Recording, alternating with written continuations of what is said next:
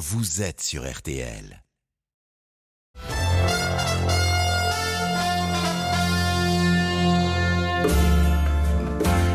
Le journal inattendu sur RTL, Ophélie Meunier.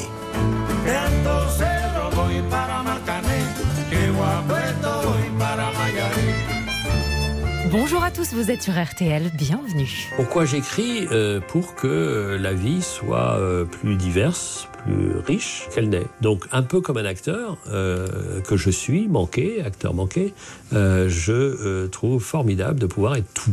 De peut être la fontaine, je peux être le chien, je peux être, je peux être un paysage, je peux être et ça, j'adore. Je voudrais être tout le monde. Acteur manqué, mais surtout écrivain et académicien depuis 1998. En défenseur de la langue française, son dernier livre est un plaidoyer pour la diversité. Ben, écoutez, c'est l'histoire. Vous savez, c'est pas l'histoire de, du fantasme, c'est pas l'histoire de la terreur, c'est pas l'histoire de la haine, c'est l'histoire des faits. Eh bien, il y a plus de mots d'origine arabe dans la langue française que de mots d'origine gauloise. C'est comme ça, les petits loups. Justement, traverser les frontières fait aussi partie de sa vie. Est-ce que cela pose un problème à l'Académie française? Eh bien non, eh bien non. Mais on savait en m'élisant que euh, voilà, j'étais quelqu'un qui était plutôt plutôt nomade, plutôt voyageur. C'était mon rêve depuis toujours. Et donc, euh, quand je reviens, je raconte un peu ce que ce que ce que j'ai vu. C'est le temps de l'amour, très content d'entendre Françoise Hardy. Et c'est Ah, avec Eric. Corsena que l'on part en voyage. Bonjour, soyez le bienvenu. Vous donnez les commandes du journal inattendu, c'est la garantie d'une émission pleine de surprises. hein. De conseiller de François Mitterrand à ce dernier livre, Les mots immigrés, que vous publiez aux éditions Stock. Il y a eu le prix Goncourt en 1988 pour l'exposition coloniale et un quotidien rythmé par tout un tas de passions. Vous avez dit j'écris deux heures par jour, il me reste 22 heures de mon temps à remplir et vous ne manquez pas de le faire. En amoureux de la nature et de la biodiversité, vous avez choisi de recevoir Olivier Poivre d'Arvor, ambassadeur français pour les pôles. Son discours sur l'urgence climatique est saisissant, il sera en direct avec nous. Et puis il y a quelques semaines, vous avez soutenu une opération humanitaire pour rapatrier des Ukrainiens en France. Deux d'entre eux seront avec nous dans ce studio tout à l'heure. Ils s'appellent Anatole et Tiana, ils sont musiciens. Leur histoire est bouleversante. Mais d'abord, c'est le journal avec votre regard, Erika Orsena, sur l'actualité. À la une, les difficultés pour les partis de gauche de trouver un accord pour s'unir avant les législatives. Le reportage à Épinal où une jeune réfugiée ukrainienne a trouvé un travail en attendant de pouvoir retourner dans son pays. L'enquête saisissante sur la plateforme très utilisée par les ados Omegle où sévissent de nombreux prédateurs sexuels. Et puis un gros week-end de football masculin et féminin. La météo, c'est avec vous Valérie Quintin. Bonjour Valérie. Bonjour. Ce n'est pas parfait, mais c'est quand même pas mal du tout. Ouais, c'est vrai. Alors j'ai deux trois petites bricoles quand même, un petit peu de nuages sur l'extrême nord du pays, sur le Cotentin. Et puis on a quelques averses orageuses qui vont sévir pratiquement tout l'après-midi près des reliefs de l'est et des Pyrénées. C'est tout partout ailleurs, c'est du grand ciel bleu, mais les températures ont malgré tout baissé un peu, notamment sur la moitié nord, pas plus de 15 degrés à Lille aujourd'hui, 14 à Caen, 17 à Mulhouse, 18 à Tours et Paris, 19 pour Clermont-Ferrand, 21 degrés à Toulouse et 24 à Perpignan. Merci beaucoup Valérie. À 13h, c'est vous qui faites la météo, hein, Eric Et Orsena. j'annoncerai l'heure des marées dans mon archipel. Ce sera hyper complet. Oui. Le journal inattendu sur RTL. Ne laissons pas les pleins pouvoirs à Emmanuel Macron. Ce sont les mots ce matin de Jean-Luc Mélenchon. Le président de la France Insoumise ajoute qu'il faut que la gauche sorte, je cite, de la culture de la défaite. Justement, les partis de gauche ont engagé des négociations pour s'unir avant les législatives, mais ils font face à des blocages successifs. Avant demain, le 1er mai, l'enjeu est de réussir à faire front, Valentin Boisset. Oui, absolument, hein, de l'optimisme chez Jean-Luc Mélenchon, accord souhaité avant demain. Sauf que le Parti socialiste est en train d'imploser en pleine négociation entre ceux euh, qui souhaitent une alliance autour euh, d'Olivier Faure et ceux qui n'en veulent pas autour, entre autres, euh, de Julien Dresse. Ce qui bloque pour le Parti socialiste, c'est notamment la question européenne, mais aussi la forme de l'accord. Les socialistes demandent la création d'une fédération de partis, tous à égalité, pour empêcher une hégémonie des insoumis dans l'accord final. Selon euh, les différents négociateurs ce matin, les discussions se poursuivent. Tout le monde a en tête l'enjeu du 1er mai avec cette image que Julien Bayou, le patron des Verts, a évoquée, celle de voir toutes ces formations politiques alignées derrière une unique banderole demain, mais ce n'est pas gagné au point que certains commencent à évoquer une autre date butoir, celle du 3 mai, date anniversaire de la création du Front populaire de 1936, mais une date surtout qui a un autre avantage, celle de laisser un peu plus de temps aux négociations. Les explications en direct de Valentin Boisset pour RTL. Éric Orsena, je rappelle donc que vous avez travaillé plusieurs années auprès de François Mitterrand. Le PS est-il mort? Écoutez, euh, moi je suis rentré dans un parti qui s'appelait le Parti Socialiste Unifié, parce que personne n'était uni Le à l'intérieur de ce parti, le PSU, de Michel Rocard. J'ai connu, quand j'avais 22 ans, il y a très très longtemps, j'ai connu euh, la gauche que je, re- je représente, pas enfin, dans lesquelles je me reconnais, euh, qui s'appelle la social-démocratie, à 5%. À 5%. Et il y avait un parti très dominateur qui était le PC à l'époque, qui faisait 21%. Vous voyez, 21%. C'est intéressant quand même. Et donc, bah, à partir de là, on a travaillé à l'Union. On a travaillé à l'Union, on a travaillé au lieu de s'étriper. Et, on a, et moi, je dois vous dire que le bilan que je fais de ce que j'ai appris à l'université, ce que j'ai appris dans la partie, euh, c'est euh, les deux tiers ce que j'ai appris dans le parti. C'est-à-dire de travailler sur des questions clés. Par exemple, une action, pour moi, c'est pas juste proférer des, des, des, des- comme ça des promesses. C'est quelle est la bonne échelle? Et moi, il y a deux échelles qui me semblent clés. Il y a l'échelle régionale, et je travaille beaucoup avec euh, le, le- le membre du Parti socialiste, Loïc Chanel-Girard, qui est le président de la région Bretagne, par exemple pour la transition agricole, et puis l'Europe. Comment imaginer une seconde qu'on peut se passer d'Europe Surtout dans ce qui se passe? Comment imaginer qu'on peut désobéir? Désobéir, ça veut dire quoi? Mais les autres, ils vont désobéir aussi. Ça veut dire quoi? Ça veut dire, vous comprenez, c'est que moi je reprends, euh, l'Europe c'est notre copropriété. Et si on n'a pas ce sens de la copropriété, on n'a pas de bonne échelle d'action. Voilà. À l'échelle de la France, lors de son déplacement dans les Hautes-Pyrénées hier, Emmanuel Macron a promis un paquet de mesures sociales dès cet été sur l'école, le pouvoir d'achat, bien sûr, ou encore la santé. À ce propos, les soignants non vaccinés contre le Covid pourraient être réintégrés dans les établissements de santé, hôpital, EHPAD. Dans les prochaines semaines, la décision finale sera prise en fonction, évidemment, du nombre de contaminations annoncées. En septembre dernier, je rappelle que 15 000 soignants hein, ont été suspendus. Eric Orsena, quand Emmanuel Macron annonce un paquet de mesures sociales à l'été, son objectif avant tout, c'est quoi? Essayer de retrouver le calme après une campagne agitée? Écoutez, euh, on se rend bien compte qu'il faut, euh, qu'il faut euh, réparer. Il faut réparer la France. Il faut retisser la France. C'est clair que ces inégalités sont insupportables. Quand vous voyez que des patrons vont toucher 23 millions d'euros, alors que des soignantes, euh, ma fille est infirmière, et là j'ai un très proche qui est dans une situation dramatique, je vois, il gagne 1000, 1200 euros, qui s'occupe de ces gens-là. Mais c'est quoi cette société? C'est insupportable. C'est insupportable. Et ça va pas être supporté. C'est ça cette affaire. Donc la question de l'inégalité, premièrement. Deuxièmement, l'inégalité à l'accès.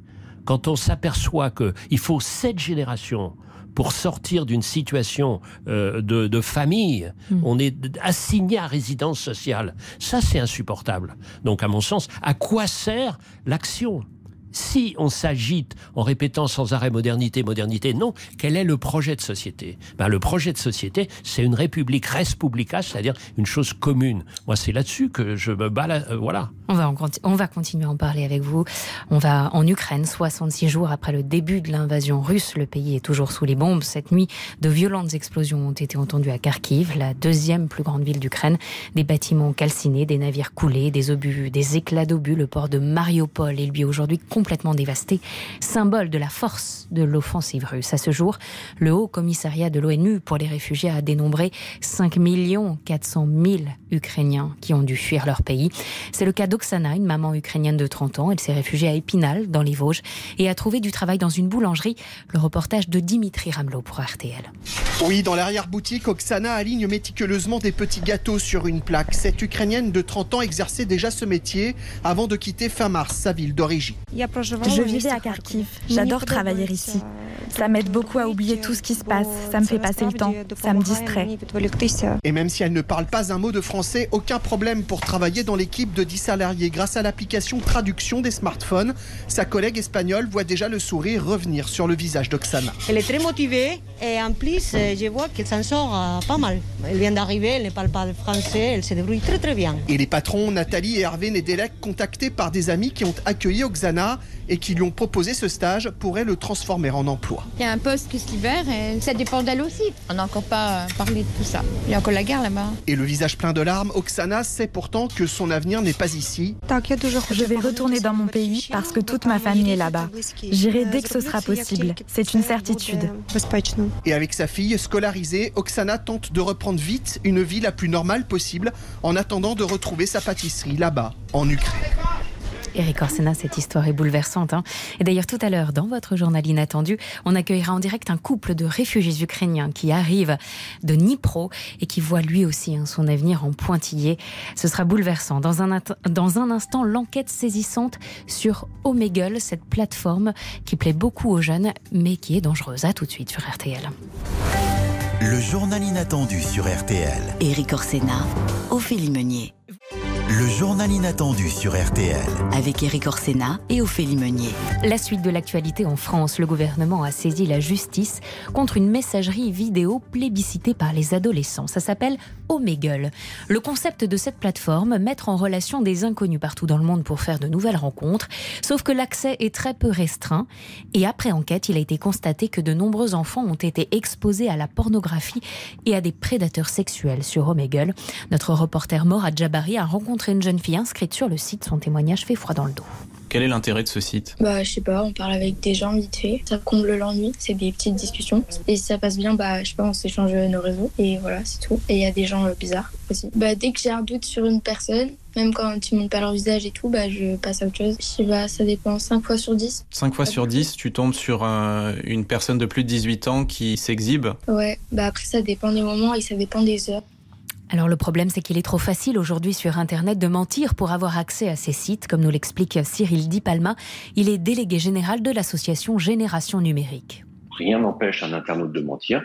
Et d'après les chiffres qu'on avait établis en début d'année chez Génération Numérique, ils étaient plus de 6 jeunes sur 10 de 11-12 ans à avoir menti sur leur âge pour s'inscrire à des plateformes de type Snap, TikTok et, euh, et Insta. Donc ils peuvent très facilement déclarer qu'ils ont plus de 13 ans pour accéder à ces plateformes. Et après, être face à des contenus, la seule vraie précaution qu'on puisse prendre, que les parents notamment expliquent à leurs enfants que ce qu'ils vont aller voir sur Internet ne correspond pas à la réalité. Que s'ils voient quelque chose qui est violent, qui les choque d'une manière ou d'une autre, en tout cas qui les émeut, ils peuvent venir leur en parler en disant tiens, j'ai vu ça témoignages, propos et conseils recueillis par Morad Jabari pour RTL. Les sports, je sais que vous adorez ça, le sport, Eric Orsena. Tout d'abord du football. Hier, Strasbourg a arraché un nul contre le Paris Saint-Germain, match important pour les Alsaciens qui sont provisoirement cinquième du classement à deux points du podium. La suite de cette 35e journée de Ligue 1, c'est tout à l'heure à 17h avec Lens-Nantes et Rennes-Saint-Etienne à 21h, match à suivre en direct dans RTL Foot. Ce soir, le Parc des Princes sera plein pour la rencontre PSG-Lyon en football féminin c'est la demi-finale retour de la Ligue des Champions à l'aller. Les Lyonnaises avaient gagné 3-2. Les deux équipes jouent donc devant 40 000 spectateurs pour décrocher leur place en finale. En rugby féminin, la finale du tournoi Destination oppose cet après-midi la France à l'Angleterre à Bayonne. Les deux équipes comptent chacune 4 victoires et visent le Grand Chelem. Les Bleus ne sont pas parvenus à battre l'Angleterre depuis 2018. Hein. L'Angleterre qui est considérée comme la meilleure équipe du monde. 14 000 spectateurs seront dans le stade pour soutenir nos Françaises. Plutôt foot ou rugby à choisir Écoutez, non, les deux. Moi, je, trouve ça formidable. Oui, tout comme, comme d'habitude. C'est vrai que j'aurais adoré être euh, à l'aile droite. C'était là où je jouais. Je jouais beaucoup. J'étais l'ailier droit de l'équipe des éditeurs à l'époque. Donc, on se battait contre les libraires. Donc, c'était assez chaud bouillant sur les mises en place. Et puis, et puis, et puis, notre équipe de rugby en ce moment est extraordinaire. Et que les, les, filles et les garçons jouent autant. Moi, ça me ravit ça. Ça me ravit ça. Bonne chance à nos bleus. Eric Orsena dans le journal inattendu, c'est l'invité qui se tire lui-même le portrait. Eric, vous avez 75 secondes. C'est votre autoportrait sur RTL. Voilà la règle. Vous avez une seconde par année de vie pour vous présenter. Vous avez 75 ans donc, 75 secondes. Alors Eric Orsena, qui êtes-vous? Je pensais que j'étais prof, vraiment prof. Euh, c'est-à-dire que j'ai été longtemps prof. Et prof, ça veut dire euh, la passion de- d'apprendre et la passion de transmettre. On ne dit pas du tout, tu es un élève. Tu es un élève permanent. Et je, je me pensais euh, seulement, si je puis dire, le, le fils de mes parents. Euh, Parce que ma mère m'a sans arrêt raconté des histoires. Il se trouve qu'elle était monarchiste. Donc c'est des histoires de rois, de reines. Et mon père était marin en partie, et donc il me racontait des histoires de sous-marins, de pirates, etc. Donc j'étais et mon grand-père était d'origine cubaine et il me racontait des histoires latino. Donc j'étais enfant de ces histoires et enfant de mes grands-parents. Mais je me suis rendu compte que j'étais enfant d'autre chose. Et j'étais enfant de la confiance. C'est-à-dire qu'un certain nombre de gens m'ont dit mais tu sais, tu es beaucoup plus que tu ne crois. Tu peux aller plus loin. La confiance, c'est la clé. Quand on fait, au fond, un, un premier bilan d'une vie déjà longue, à qui je dois tout ce qui m'est arrivé? Bah, À Jacques Attali, qui un jour, un jour, il m'a dit, bah, tu sais, mais vas-y, vas-y, t'es plus intelligent que tu ne crois. Et puis, et puis il y a eu, euh, euh, il y a eu Isabelle Autissier avec qui euh, on est parti deux mois ensemble dans son, petit bateau en Antarctique, bateau à voile. Et elle me disait, bah, voilà, écoute, sois pas idiot, sois pas seulement économiste. Et puis il y a eu François Jacob, qui était le, le grand, grand prix Nobel et qui était mon voisin à l'Académie. Et qui m'a dit, bah, apprends au minimum un peu de biologie quand même. Tu es au fauteuil de Pasteur, c'est complètement scandaleux. Donc euh, voilà, et depuis maintenant, enfin maintenant, je suis ambassadeur de l'Institut Pasteur. Donc ces trois, je suis enfant de ces trois-là, Jacques Attali, Isabelle Autissier, François Jacob, et tellement d'autres. Et, et en dépit des différences d'âge, je suis euh, l'enfant euh, d'Ophélie Meunier depuis ce matin. Depuis midi 30. Toutes vos vies seront au menu de ce journal inattendu. Et on commence par votre dernier livre, Les mots immigrés, aux éditions Voilà le point de départ qui résonne étonnamment hein, avec l'actualité. Lors du deuxième tour du débat présidentiel, une candidate extrémiste ne cesse de dire du mal des immigrés avec des mots qui sont pour la plupart, plupart eux-mêmes immigrés, qui ne sont pas de souche gauloise. Car oui, la langue française a une multitude d'origines. Alors mécontent, en plein débat présidentiel, ces mots immigrés disent stop. Ils se mettent en grève et d'un coup, la candidate extrémiste et le candidat qui est en face deviennent muets. Avant tout, quel message vouliez-vous vouliez faire passer, Eric Orsena, avec ce livre? C'est d'abord, je ne l'ai pas fait seul parce que j'ai travaillé avec Bernard Cerchilini, qui est un ami depuis toujours, qui est un des meilleurs linguistes, et je voulais que on dise, on raconte une vraie histoire et qu'on ne choisisse pas dans l'histoire ce qui peut soutenir une idéologie. Et donc c'est l'histoire d'un grand enrichissement et non pas l'histoire d'un terrible remplacement. Donc le message est clair et, et c'est clair et fondé sur des réalités. On ne choisit pas dans l'histoire, on prend toute l'histoire. Et alors c'est ce qui se passe très simplement, c'est que quand on voit toute l'histoire, il y a évidemment une souche gauloise, mais ils sont venus d'où? D'origine celtique. Et puis, il y a des mots qui sont venus du sud, comme nous, les êtres humains. Nous sommes venus d'une certaine vallée africaine. Et puis après, il y a des vagues successives. Et ça, c'est formidable. Il y a évidemment euh, la, la- la vague romaine, euh, gallo-romain, et puis, et puis français. C'est de l'autre côté du Rhin. Donc les Français sont allemands. Français n'est pas un mot français. Mais non, français n'est pas un mot français. Français est un mot allemand. Et puis après, c'est amusant parce que euh, cette, euh, d'une certaine manière, arrivée euh, des mots de l'autre côté du Rhin se sont arrêtés à la Loire. Et que de l'autre côté, l'influence gallo-romaine a, a- a continué. Et c'est comme ça que Hammer est devenu amour parce que c'était beaucoup plus euh, beau à dire. Donc, vous voyez, c'est tous ces mélanges. Et puis après, il y a eu évidemment le mot arabe. Re- regardez, le mot amiral, c'est Emir Albar, c'est-à-dire le chef de la mer. C'est magnifique. Et puis il y a Bricot, et puis etc. Et puis après, il y a eu évidemment les Italiens. Et puis c'est marrant, pendant après, il y a eu le moment où est, est créée euh, l'Académie française. On dit bon, on a énormément euh, accueilli. Maintenant, voyons au fond qui nous sommes. Et puis après, on repart de nouveau à la- en accueillant euh, au XVIIIe siècle, et c'est formidable parce qu'il y a tous les mots de la démocratie, avec le Parlement, avec les sessions, avec le budget. Et puis, on voit les allers-retours. Regardez quand vous voyez tennis. Tennis, c'est euh, c'est le jouer à la paume. Tenez.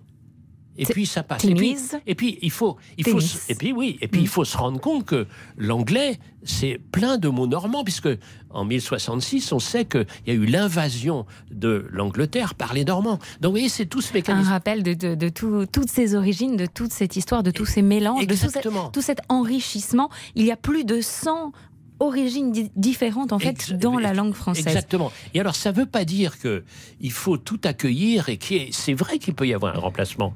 Si on me disait, euh, écoute, tu abandonnes la langue française, que j'aime tant, que je pratique tous les jours en Mm. écrivant. Bon, et qu'on me dise, il y a la langue russe, il y a la langue euh, espagnole, il y a une vraie langue, c'est-à-dire 30 000, euh, 30 000 mots des vraies civilisations. Mais si on me dit, tu vas remplacer cette langue magnifique par 300 mots ce qu'on appelle le globish de la globalisation, qui sert juste à consommer.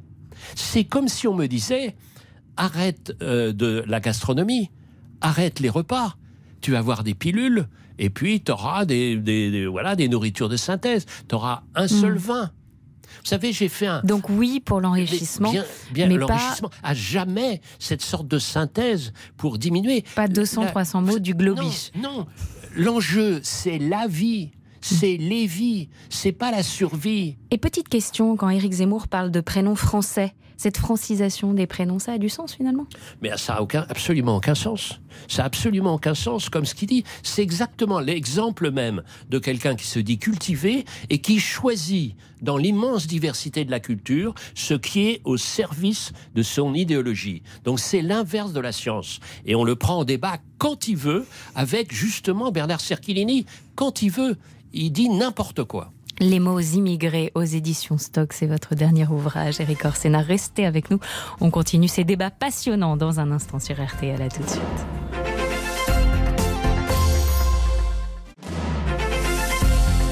Le journal inattendu d'Éric Orsena. Avec Ophélie Meunier sur RTL. On parle langue française avec vous, on parle évidemment politique aussi, Eric Orsena. Dans quelques jours, le gouvernement va démissionner, un nouveau Premier ministre va être nommé. Page 102 de votre livre, vous dites « Tous les anciens de ce poste vous le diront, Matignon est un enfer ». Qu'est-ce qui vous fait dire ça? Fiction ou Euh, Parce réalité? d'abord, la situation euh, du Premier ministre est compliquée puisque c'est quand même euh, beaucoup le président qui décide et que euh, le Matignon euh, doit euh, gérer sans arrêt. Et c'est un, j'ai connu beaucoup, beaucoup, presque tous les, premiers ministres. C'est vraiment l'arbitrage perpétuel. Et je voulais saluer celui qui va partir parce que franchement, il a eu des périodes difficiles. On s'est moqué de lui au début parce qu'il avait son accent, etc. Mais franchement, il a été là.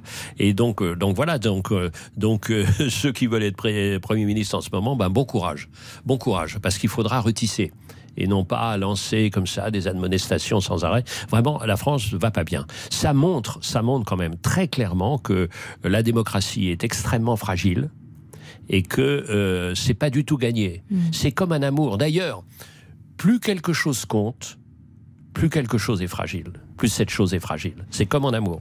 Si on croit que c'est gagné, c'est fini. On a cru que c'était gagné. On a cru que le commerce, le doux commerce dont parlait Montesquieu, allait calmer la planète. C'est complètement faux.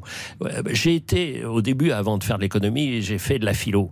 Et Raymond Aron nous disait, vous savez, ce qui compte chez les êtres humains, c'est les passions, plus que leurs intérêts. Passion de la guerre, comme avec ce, ce- ce- ce criminel de, de- de Poutine. Passion de la guerre, qui l'emporte sur toute raison. Passion de la rapacité chez les gens qui disent encore toujours plus, que ça veut dire quoi On a déjà 150, 200 millions, à quoi ça veut dire Etc. Vous voyez, ces passions-là qui l'emportent sur l'intérêt. Et donc c'est ça cette question. Et on voit très bien que toute dictature euh, va enfanter des guerres.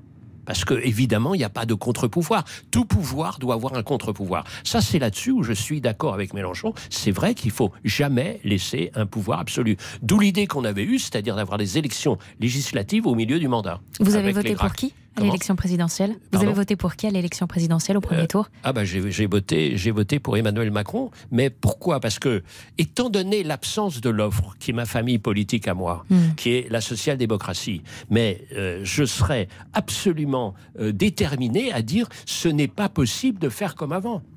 Ce n'est pas possible de faire comme avant. Moi, quand j'ai voté pour lui en, en 2017, je pensais d'une certaine manière voter pour Michel Rocard. Comprenez C'était ça, cette partie-là. Et moi, c'est vrai que c'est trop à droite pour moi. Mais maintenant, euh, je participerai avec toutes mes petites forces déclinantes à la reconstruction de cette euh, gauche social-démocrate, parce que plus que jamais, on le voit dans beaucoup de pays d'Europe, on a besoin de cette social-démocratie, c'est-à-dire oui aux entreprises, car avant de distribuer, il faut produire les petits loups. Rappelez-vous ça. Et au cœur du prochain quinquennat, après la pandémie, évidemment, il y aura la santé. Eric Orsena, vous avez souhaité vous arrêter ce midi sur un sujet majeur, la résistance aux antibiotiques. L'usage abusif et trop souvent incorrect des antibiotiques a contribué au développement de bactéries qui sont devenues résistantes. Odile Pouget s'est rendue à l'Institut Pasteur pour comprendre pourquoi c'est alertant. Donc c'est ici qu'on analyse les bactéries multirésistantes. Au sous-sol de l'Institut, voici l'unité écologie et évolution de la résistance aux antibiotiques. Et c'est son responsable, Philippe Glaser, qui joue les guides. Et donc par exemple, dans cette hotte, on va se protéger. Dans des ce laboratoire, sept personnes travaillent sans relâche sur ce fléau mondial en nette aggravation depuis 20 ans. Si on soigne une infection avec un antibiotique contre une bactérie qui est résistante, cette bactérie finalement s'en fiche de l'antibiotique, se multiplie et va provoquer une infection qu'on ne va pas réussir à En France, l'antibiorésistance est à l'origine de plus de 5000 décès par an. Sans antibiotiques efficaces, grève d'organes, chirurgie lourde, chimiothérapie deviendraient impossibles, d'où les efforts acharnés des équipes de recherche. Au sein du laboratoire, on développe des méthodes pour prédire le niveau de résistance d'une bactérie à différents antibiotiques afin de mieux choisir plus rapidement le meilleur antibiotique pour soigner une infection. Il y avait un, slogan qui était euh, les antibiotiques c'est pas automatique et il y a un nouveau slogan qui c'est les antibiotiques quand il faut mais uniquement quand il faut. Et après avoir rappelé le bon usage des antibiotiques, respect de la posologie, pas d'automédication, le chercheur a une question pour vous, Eric Orsena. Vous qui aimez voyager, les bactéries aussi aiment voyager. Est-ce que votre amour des voyages n'explique pas un peu votre intérêt pour l'antibiorésistance qui ne connaît pas de frontières? La réponse est oui, il y a une seule santé, une seule santé entre les êtres humains, mais aussi entre les différents composants de notre planète. Une seule santé, c'est-à-dire que si euh, l'environnement va mal, le monde végétal va mal, et le monde animal, dont les êtres humains, euh, vont mal. Un. Deuxièmement, la recherche, la recherche, la recherche. Par rapport à l'Allemagne, nous, notre part dans la recherche, c'est 2% et quelques. En Allemagne, c'est plus de 3%. Si on ne donne pas plus à la recherche, qui s'articule entre recherche fondamentale et recherche appliquée, eh bien, on ne pourra pas euh, faire face aux périls qui vont évidemment euh, s'accumuler. Vive le savoir, vive la recherche. Justement, le voyage, il en sera question juste après 13h avec votre premier invité, Olivier Poivre d'Arvor, ambassadeur des pôles et des enjeux maritimes. On y voit encore des hommes d'ailleurs venus chercher le repos de l'âme et pour le cœur un coup de meilleur. On y croit encore que le jour viendra, il est tout près, où les Irlandais votre choix pour le Ah bah, journal inattendu, cette chanson de Michel Sardou. Et J'adore Michel Sardou.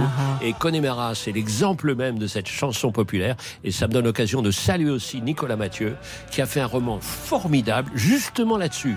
C'est ça, c'est ça, d'une certaine manière, le vrai peuple. Je veux dire, arrêtons ce monopole. Et je pense que c'est ça qu'il faut un peu retrouver. Donc euh, voilà, mais j'aime en même temps euh, Sardou, mais j'aime Émilie Loiseau, j'aime euh, Clara Luciani. Je suis fou de Jeanne Chéral. Donc vous voyez, c'est pourquoi la chanson? Parce On que va ça les ça. entendre juste Oui, pardon, après. pardon, pardon. Merci, c'est passionnant. Restez avec nous sur RTL. C'est le journal inattendu d'Éric Orsena et c'est fou.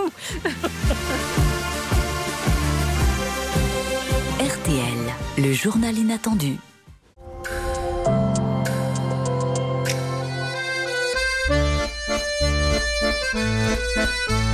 Éric Orsena est l'invité du journal inattendu sur RTL. Vous êtes bien sur RTL, c'est le journal inattendu avec Ophélie Meunier.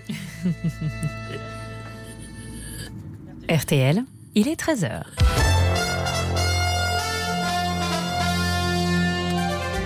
Le rappel des titres de l'actualité. Emmanuel Macron promet un paquet de mesures sociales dès cet été sur le pouvoir d'achat, sur la santé ou encore l'école. Le chef de l'État a tenté de jouer la carte de l'apaisement hier lors de son déplacement dans les Hautes-Pyrénées, alors que les batailles politiques continuent à l'approche des législatives. La gauche a du mal à s'unir. Le PS a décidé de suspendre ses négociations avec la France insoumise. À ce stade, aucun accord n'a été trouvé non plus avec Europe Écologie Les Verts et le Parti communiste. En Ukraine, les forces russes maintiennent la pression au 66e jour de guerre. Les bombardements sont toujours aussi intenses dans l'est du pays et notamment dans le Donbass. De nouvelles explosions ont retenti cette nuit à Kharkiv, deuxième plus grande ville d'Ukraine. La population trouve refuge notamment dans les hôpitaux ou bien continue de quitter le pays. 5,4 millions de réfugiés ukrainiens ont été recensés depuis le début de la guerre. Tout autre chose. Demain, c'est le 1er mai. Les fleuristes s'activent. Les brins de muguet sont arrivés. La plupart viennent de Loire-Atlantique. Des centaines de milliers de brins ont été mis en pot ces derniers jours, même si la main-d'œuvre n'a jamais été aussi euh, difficile à trouver. Cette fleur à clochette est hautement symbolique et porte notamment bonheur. Demain matin, en fil rouge de la matinale week-end avec Stéphane Carpentier, le muguet, la fête du travail. Vous saurez tout sur le 1er mai. Et puis, les très nombreux fans de Céline Dion ont encaissé la nouvelle. La chanteuse reporte encore sa tournée européenne pour des raisons de santé. Prévue en 2022, elle est annoncée désormais en 2023. La chanteuse star, dans un message publié sur YouTube, a confié comprendre la déception de ses fans. Vous devez être tellement déçus, découragés d'attendre. Je fais du mieux que je peux pour reprendre la forme dès que possible. En forme, il l'était hier, les Strasbourgeois face au Paris Saint-Germain lors de la 35e journée de Ligue 1 de football. Score final 3 partout, ce qui permet aux Alsaciens d'être à deux points du podium. Aujourd'hui, Lens reçoit Nantes à 17h et Rennes accueille Saint-Etienne 21h. Le débrief dans RTL Foot à partir de 20h sur notre antenne. Et la météo, c'est avec vous, Eric Orsena. Et il fera beau cet après-midi sur une grande partie du pays, à l'exception des régions montagneuses, depuis les Vosges jusqu'aux Alpes et sur le relief euh, pyrénéen, où l'on attend quelques averses orageuses. Je salue Yann Tiersen, parce que euh, je suis vraiment, j'admire énormément ce qu'il nous dit là. Il nous transporte sur l'Atlantique. Les températures sont comprises entre 13 et 25 degrés du Cotentin au Languedoc. Il fera 16 degrés à Lille, 18 à Paris, 21 à Lyon et Toulouse, 24 à Marseille et 14 degrés dans mon archipel de Bréa où je vais vous donner en prime euh, l'horaire pour demain des marées, une belle marée de 90. La marée basse, euh, attention à la pêche à pied, ça va être magnifique à 14h25 et les marées hautes avec des paysages euh, inouïs à 20h19. Bonjour les araignées mayonnaise et un petit vin blanc sec. Voilà, je vous embrasse. C'était une très belle météo, Eric Orsena. Votre père avait une maison sur l'île de Bréa. Il vous a appris là-bas la mer, les marées, les bateaux, les voyages. On vient de le constater. Vous avez été aussi président de l'École nationale supérieure du paysage et vous avez passé votre vie à œuvrer aussi pour la prise de conscience sur l'urgence climatique. C'est la préoccupation majeure de votre invité. Bonjour, Olivier Poivre d'Arvor. Vous êtes ambassadeur de France pour les pôles. Est-ce que vous m'entendez? Oui, super.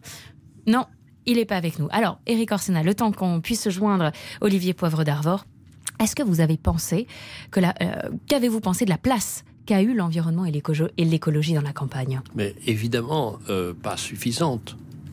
Pas suffisante. Euh, cette place a été brutalement est survenue au deuxième tour. Mm. C'est pas possible. C'est absolument clé. Vous savez, on n'a pas de planète de remplacement. On a une seule planète. Et la planète s'en fout. La planète continuera sans nous. Ce qu'il faut sauver, c'est pas la planète. Il n'y a rien de plus bête que dire sauver la planète. Ah. Sauvez-nous. Sauvez l'espèce, mm. les espèces du vivant. Et cette question-là que je vois, je connais bien la mer, donc je connais les rivages.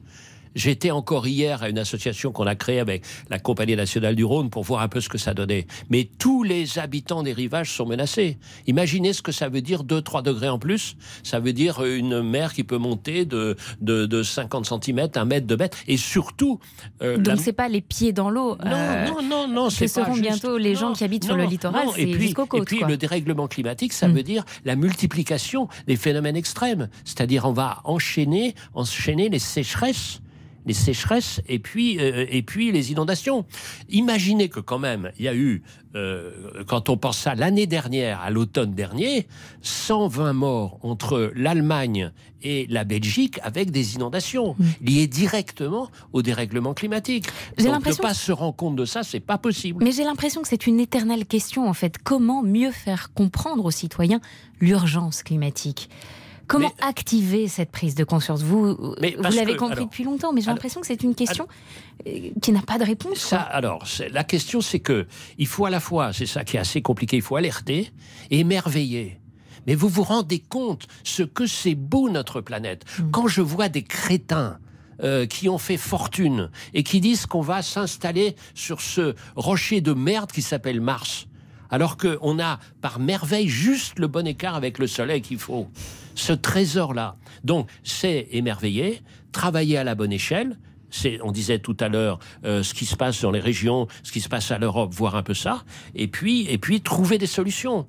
Trouver des solutions, évidemment, euh, la, la, le, le, le, le mix énergétique, avec l'énergie, avec tous ces cas, et raconter des histoires. Là, je parle évidemment pour, pour ma petite paroisse de, de raconteurs, mais c'est la vôtre aussi, journaliste. C'est-à-dire alerter, émerveiller. Si vous faites juste alerter, c'est pas suffisant. Si, mais si vous êtes juste émerveillé, on vous dit bon, c'est des bisounours. C'est entre les deux, il faut faire. Voilà. et émerveiller.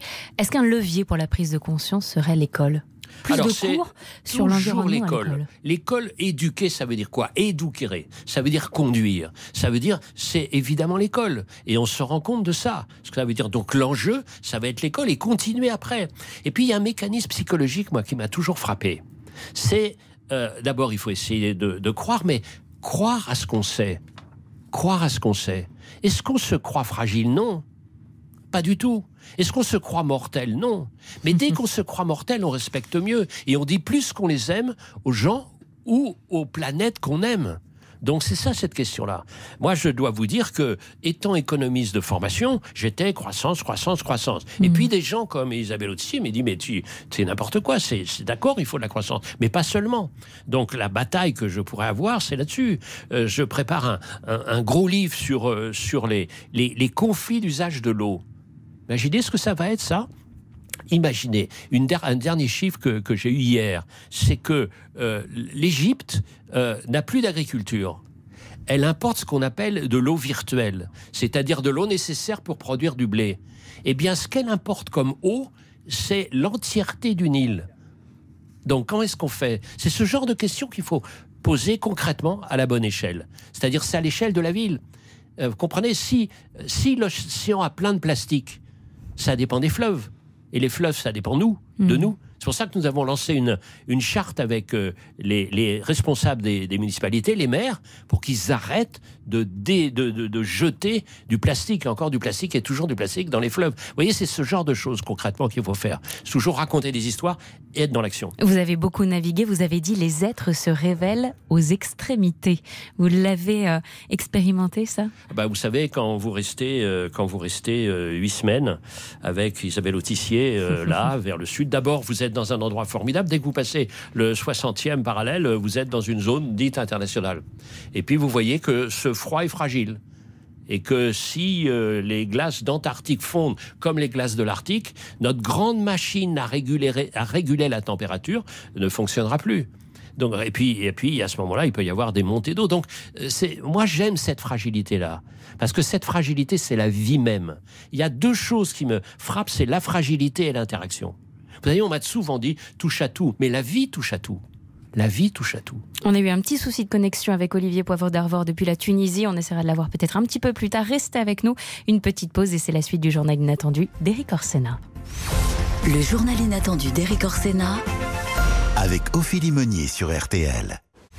le journal inattendu d'Éric Orsena, Avec Ophélie Meunier sur RTL. Imagine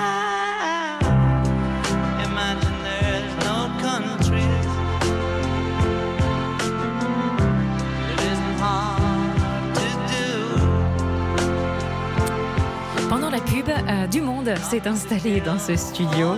Cela fait un peu plus de deux mois que la guerre en Ukraine a commencé et on n'en voit pas le bout. Pour aborder ce sujet majeur de l'actualité, Eric Orsena, vous avez souhaité recevoir deux invités pas comme les autres pour votre journal inattendu. Bonjour Anatole et bonjour Tiana. Anatole et Tiana. Anatole et Tiana, vous êtes Bonjour. tous les deux ukrainiens. Vous avez vécu l'horreur de la guerre. Et vous êtes arrivés en France il y a quelques jours grâce à une belle initiative que vous avez soutenue, Eric Orsena. J'en profite pour remercier notre traductrice Larissa qui fait donc la traduction en simultané pour Anatole et Tiana qui sont dans ce studio. J'explique comment vous êtes arrivés ici tous les deux. Un groupe de femmes et d'hommes de la ville d'Annette et de Marchefroid dans l'Eure-et-Loire se sont lancés dans un projet humanitaire. Ils ont décidé de faire le voyage jusqu'en Ukraine pour emmener des médicaments et revenir en France avec des Ukrainiens, dont vous deux. Anatole et Tiana. D'abord, je vous pose cette question. Qu'est-ce que cela vous fait d'être en direct dans un studio de radio sur RTL, en direct en France, là, en ce moment Et moi, тут себе відчуваємо дуже комфортно. Nous nous sentons très bien, très confortables завдяки à nos euh, volontaires, euh, grâce à nos volontaires qui, fr- français qui nous aident ici. Et c'est très confortable et nous avons oublié déjà un peu les horreurs de la guerre. Eh ben, merci, nous sommes très heureux d'entendre ça. Anatole? oui. Aussi. Alors vous avez Tiana 54 ans, Anatole a 65 ans. Vous venez tous les deux de Nipro. 5, Анатолію. А, Ана- Анатолій- Анатолію 65. так. А, Анатолій a 65 ans.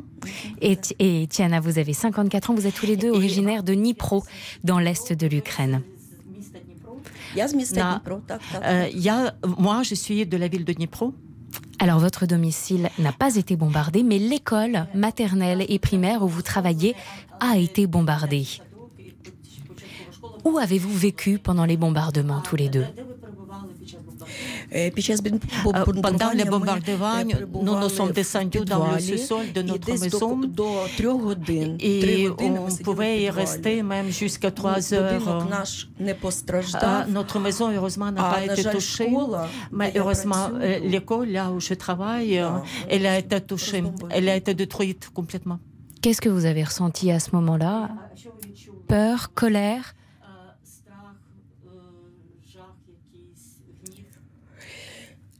Ми українці така нація, що ми Nous, les зразу Ukrainiens, nous sommes une боїмося, nation. Au début, а nous avons потім вже не peur, страшно. à потім nous n'avons plus peur.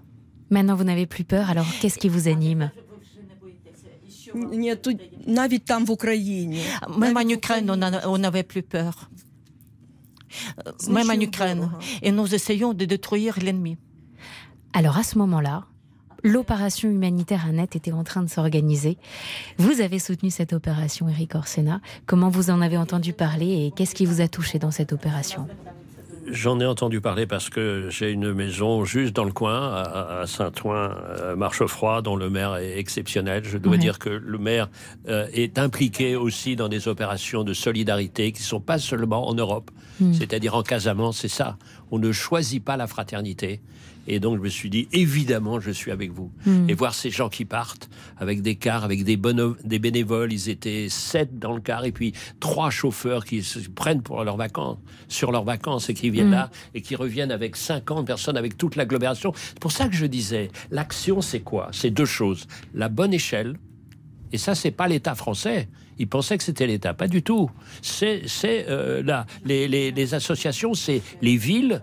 Euh, les, les, les- les villes, c'est l'agglomération à Dreux, c'est, vous voyez, ils se mettent tous Des ensemble. personnes, des bénévoles oui, de bonne vont, volonté, tout simplement. tous ensemble, ils y vont. Il y a la première chose, l'échelle, et deuxième chose, la continuité. Hmm. On est tous généreux une heure, mais après, quand ça continue. Et moi, je vois, par exemple, euh, celle qui est responsable de la culture à Annette, qui s'appelle Magali, elle est inouïe, parce que sans arrêt, c'est ça. Hmm. Et sans arrêt, il faut trouver. Il faut trouver pour... Imaginez ces gens que vous allez entendre. Ils sont venus avec euh, un, un pantalon, euh, des tongs, un t-shirt. C'est comme ça. Ils plus rien. Imaginez une France, ouais. seconde, ceux qui vous nous entendez, de partir sans plus rien. Sauf une chose, la musique. Alors, Car la justement. musique est la musique est le langage de la fraternité. Il se trouve que j'ai écrit sur Beethoven l'hymne à la joie, c'est ça. Alors qu'il luttait contre une Europe en guerre déjà. Et on pensait que ce déjà serait la fin. Pas du tout. Ça recommence sans arrêt au cœur de l'Europe. Anatole et Tiana, vous êtes aussi musiciens. C'est, ce qu'explique Eric Orsena. On va vous entendre dans un petit instant. Mais d'abord, je voudrais vous demander comment s'est passé votre voyage, du coup, entre euh, donc la Pologne et la France. Pourquoi la Pologne? Parce que de votre ville d'origine, Dnipro, vous avez en train et en bus rejoint la Pologne. Et de la Pologne, vous avez fait le voyage en bus avec donc euh, cette opération humanitaire française jusqu'à la ville d'Annette. Comment s'est passé le voyage? пройшла подорож ваша вся? Подорож пройшла дуже комфортно, завдячуючи нашим французьким. On peut dire que le voyage, ça s'est bien passé grâce à nos volontaires français qui nous ont beaucoup aidés. Nous sommes vraiment, nous sommes vraiment heureux. Et notre mari, mon mari, Anatole, c'était son euh, rêve d'arriver en France. Il a une, une, fois, il a fait le rêve qu'il était dans le train, il, allait, il allait en France. Et Ah. son rêve s'est réalisé. réalisé. Rêve réalisé. Et vous avez des enfants ah bah, hein. où sont-ils euh, Mon fils, il est en Ukraine, il est à la guerre. Hmm. Oui, à la guerre. Et la fille, elle est en Norvège. Alors, dans un instant, on va vous entendre jouer de la musique, parce que c'est aussi pour ça que vous êtes là y a des petits-enfants aussi. Et ah, vous avez aussi des petits-enfants. Ah, euh, vous souhaiteriez qu'ils viennent en France, qu'ils vous rejoignent en France Nous avons sept petits-enfants. Sept petits-enfants. Vous aimeriez qu'ils vous rejoignent en France ah, euh, on, voudrait beaucoup qu'ils viennent là et on fait des, démarches pour que notre fille avec euh, nos, petits-enfants viennent en France. Euh, voilà, on voudrait que la famille se réunisse quand même. Alors restez avec nous dans un court instant. On va, vous en- on va entendre votre autre langage qui n'est pas l'ukrainien mais qui est la musique. Anatole est- accordéoniste. Tiana, vous chantez, vous l'accompagnez. On va vous entendre rejouer dans un court instant. C'est magnifique. Moi, j'ai entendu les répétitions. Restez avec nous. C'est dans un court instant sur RTL. Le journal inattendu d'Éric Orsena. Avec Ophélie Meunier sur RTL. Le journal inattendu d'Éric Orsena. Avec Ophélie Meunier sur RTL. Alors pour ceux qui nous rejoignent, nous vivons un moment hors du temps dans le journal inattendu. Nous sommes avec Eric Orsena et deux réfugiés ukrainiens. Tiana et Anatole. Ils sont arrivés il y a quelques jours en France. Ils prennent leur marque grâce à une opération humanitaire qui a été organisée par donc les villes d'Annette et Marchefroid dans l'Eure-et-Loire. Anatole et Tiana sont musiciens. Ils jouent de l'accordéon et ils chantent. Et on va d'abord entendre la viorne rouge. Alors la viorne, c'est un arbre et c'est une chanson qui est symbole de la lutte pour la liberté en Ukraine.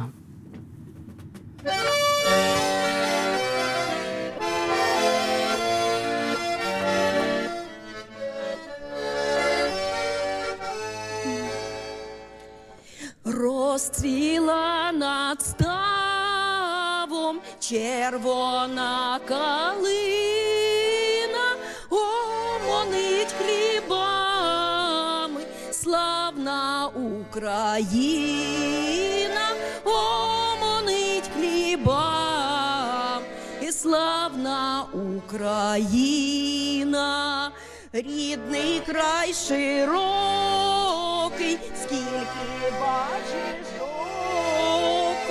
від Карпат висок до Чорного моря, від Карпат високих до Чорного моря.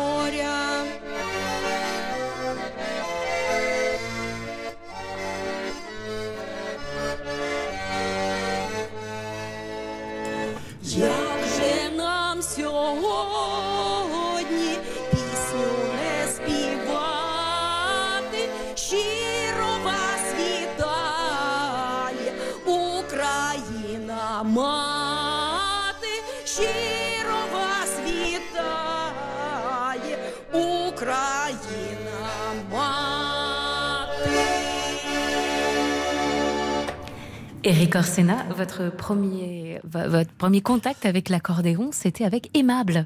Et oui, parce que à l'époque, j'écrivais des livres que d'autres signaient. Donc, j'ai euh, eu des tas de conversations avec Aimable.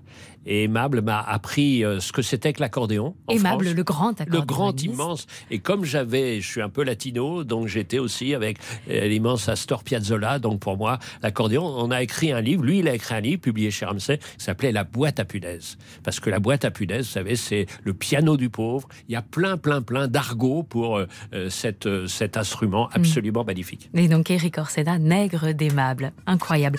Et depuis qu'ils sont arrivés en France, Anatole et Tiana ont tenu à apprendre la Marseillaise. Alors on va entendre un petit extrait de la Marseillaise par Anatole et Tiana. Marseillaise. Marseillaise. Marseillaise. Allons enfants de la patrie, le jour de gloire est arrivé. Contre nous de la tyrannie, l'étendard sanglant élevé, l'étendard sanglant élevé. Vous ne pouvez pas savoir à quel point vous nous faites plaisir. Ça applaudit en régie et dans ce studio, c'est magnifique. Bravo Anatole. Un autre petit morceau, euh, un chant patriotique ukrainien, parce qu'on a envie de profiter de vous. C'est exceptionnel de vous avoir avec nous.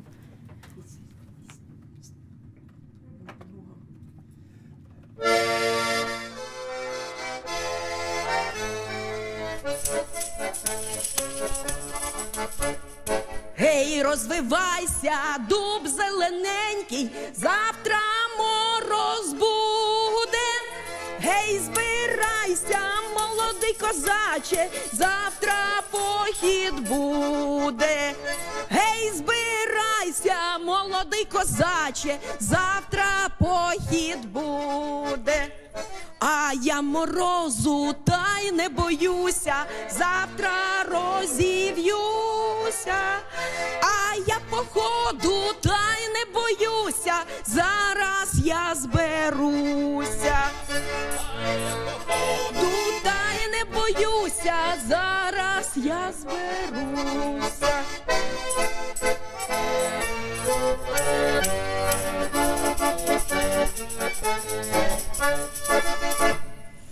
Merci beaucoup à tous les deux. Eric Orsena, nous tenions à faire un appel à nos auditeurs aujourd'hui pour Anatole, qui a un accordéon de fortune depuis qu'il est arrivé en France et donc on aimerait pouvoir l'aider à s'offrir un nouvel accordéon Alors, si jamais vous aviez, chères auditrices, chers auditeurs, un accordéon dont vous ne vous servez pas complètement, vous prenez contact avec Ophélie, avec RTL, et euh, non seulement Appelez-nous à RTL. ça sera merveilleux. Demandez le que- journal inattendu, Ophélie Meunier, je répondrai, c'est promis. Et voilà, et on ira le remettre à Anatole. Et en prime, vous aurez une fête. Parce que je peux vous dire que non seulement il y a de la musique, mais il y a de la nourriture incroyable. euh, parce que Tatiana est une immense cuisinière. Et alors, on fait des fêtes qui n'arrêtent pas. Voilà. Donc, euh, vive la musique et vive la gastronomie. Et vous allez voir, parce que c'est ça la marche de la fraternité. Un accordéon pour Anatole, s'il vous plaît. Tiana, un mot pour les Ukrainiens qui sont aujourd'hui toujours en Ukraine et qui cherchent à fuir ou qui vivent de grandes difficultés. які переживають труднощі. Ми кожен день молимося. Nous prions chaque jour euh, pour nos, nos garçons qui défendent notre patrie, notre Ukraine. On sent beaucoup d'émotion, évidemment, chez Tiana, qui a les larmes aux yeux en ce moment.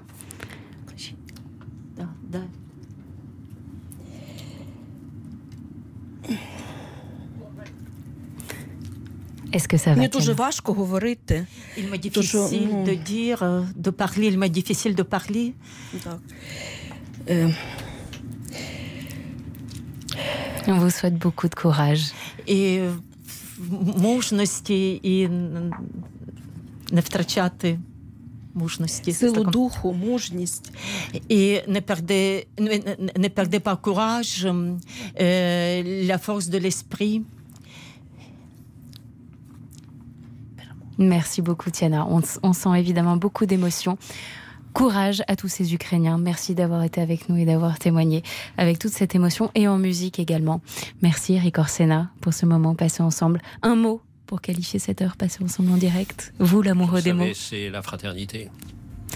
Les mots immigrés, c'est aux éditions Stock. Ça nous rappelle aussi avec beaucoup d'humour la richesse de notre langage. Le journal inattendu est disponible en replay sur rtl.fr. Tout de suite, c'est Laurent Deutsch qui nous emmène à la rencontre de Cléopâtre dans Entrer dans l'histoire. La semaine prochaine, dans le journal inattendu, je reçois l'acteur et imitateur Michael Gregorio. Merci à notre traductrice Larissa. Merci Tiana. Merci Anatole. Bon week-end à tous sur RTL et à samedi prochain.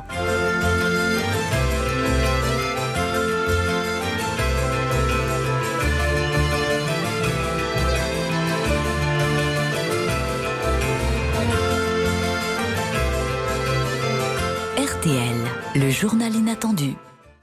RTL Matin, les pépites d'Anthony Martin. Tous les jours à 7h25 dans RTL Matin avec Yves Calvi, je vous propose une pépite musicale sortie de ma discothèque. Alain Souchon chante Dalida, Vanessa Paradis France Gall, Johnny Alain Bachung. Chaque matin, une rareté, un pas de côté, parfois une nouveauté. On se retrouve chaque matin à 7h25 pour notre balade au cœur du patrimoine musical et bien sûr à tout moment en replay sur la nouvelle appli RTL.